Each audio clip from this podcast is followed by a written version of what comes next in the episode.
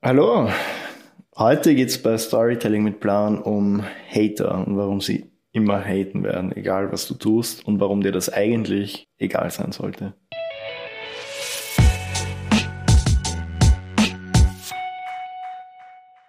Ja, das Internet ist ein, ist ein ziemlich öffentlicher Ort.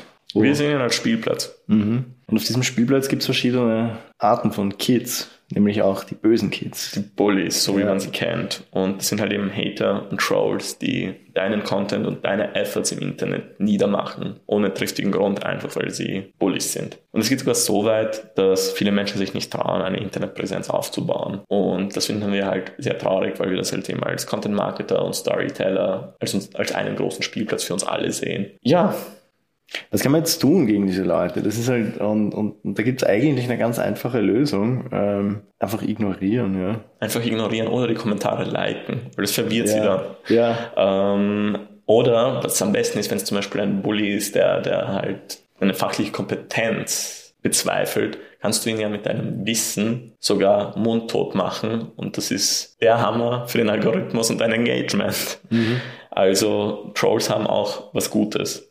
Nun, die Trolls und Hater ähm, sind auf paar Socials schlimmer Mhm. als auf anderen. Ja, weil dann gibt's halt äh, Spielplätze, wo die Kids ein bisschen älter sind und ein bisschen zivilisierter. Das ist dann LinkedIn Ja. zum Beispiel, ja. ähm, wo manche Kids halt auch Krawatte tragen. Ja. Ähm, und, und dann gibt's halt Business die, Kids. Genau, die Business Kids und, und dann gibt's halt die Spielplätze, die einfach ganz toxisch sind. Also bestes Beispiel ist, glaube ich, Facebook. Also Also Facebook, ähm, da gibt es ja auch die Stories, dass irgendwelche Leute dich einfach adden und dich dann wieder Video anrufen und sexten wollen. ist der und Miriam passiert. ist der Mira passiert, ja. Also Aber voll auch- angecreept worden von irgendeinem Dude. ja. Ganz schlimm ist. Ja, aber auch wenn du zum Beispiel, zum Beispiel ein Casting, ein bezahltes Casting Mhm. ausschreibst und die Leute sagen, es ist zu wenig. Wird sein Statisten zum Beispiel mehr als eine sehr, sehr große Produktion, die ich jetzt nicht nennen will. Mhm. Aber trotzdem werden wir immer gebasht dafür. Aber ja, diese Leute gibt's halt immer. Ähm, Also auf Facebook jetzt. Auf Facebook, ja. Also wie gesagt, Facebook ist für uns, ist für uns der toxischste Spielplatz. Aber er muss auch bespielt werden, weil es noch immer der größte Spielplatz ist. Ja, wird sich aber ändern. Ja, Vermutlich. hoffentlich. Hoffentlich. Hoffentlich, ja. weil die User Experience mit diesem Update, was sie gemacht haben, das ist einfach so, wie die Jugend sagt, Cancer. Ähm, Ja, aber unser, unser Rat an dich zu diesem Thema ist, um es mit den Worten der Ärzte zu sagen, lass die Leute reden.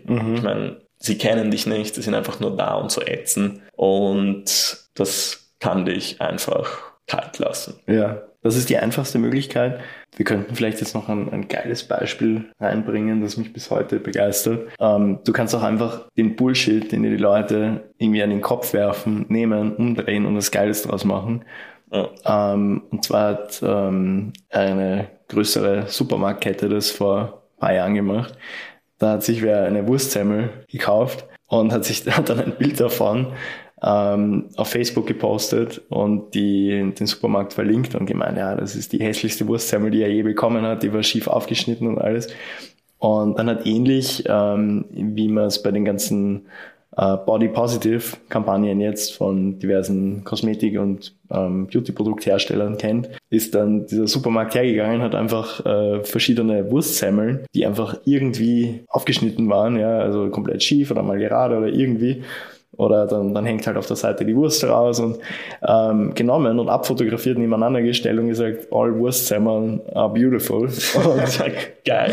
und das war halt dann einfach ein, ein Hit auf Social Media und äh, so haben sich die halt im Endeffekt über diesen Troll lustig gemacht und, äh, eine Story aus und eine Troll geile Story draus gemacht, ja. Und ja, so sollte man mit Trolls und Hatern umgehen. Also auch für alle, die jetzt irgendwie zögern, sich eine Internetpräsenz aufzubauen. Eine gute Freundin von uns hat uns erzählt, so ja, sie hätte gerne einen Blog, aber sie hat Angst vor der Negativität der Menschen, die sich so viel Gedanken machen. Mit so, unser Credo, just do it. Haters gonna hate, wie Taylor Swift sagt. Da hat sie recht. Dagegen kannst du nichts tun. Wie gesagt, wenn du sie ignorierst, tust du ihnen mehr als sie dir. Genau, weil was die ja in Wirklichkeit eigentlich nur wollen, die Hater, ist eine Bühne. Ja. Und wenn du ihnen die wegnimmst, dann Ja. verschwinden die auch. Dann haben sie nichts mehr außer ihr trauriges Leben. Ja.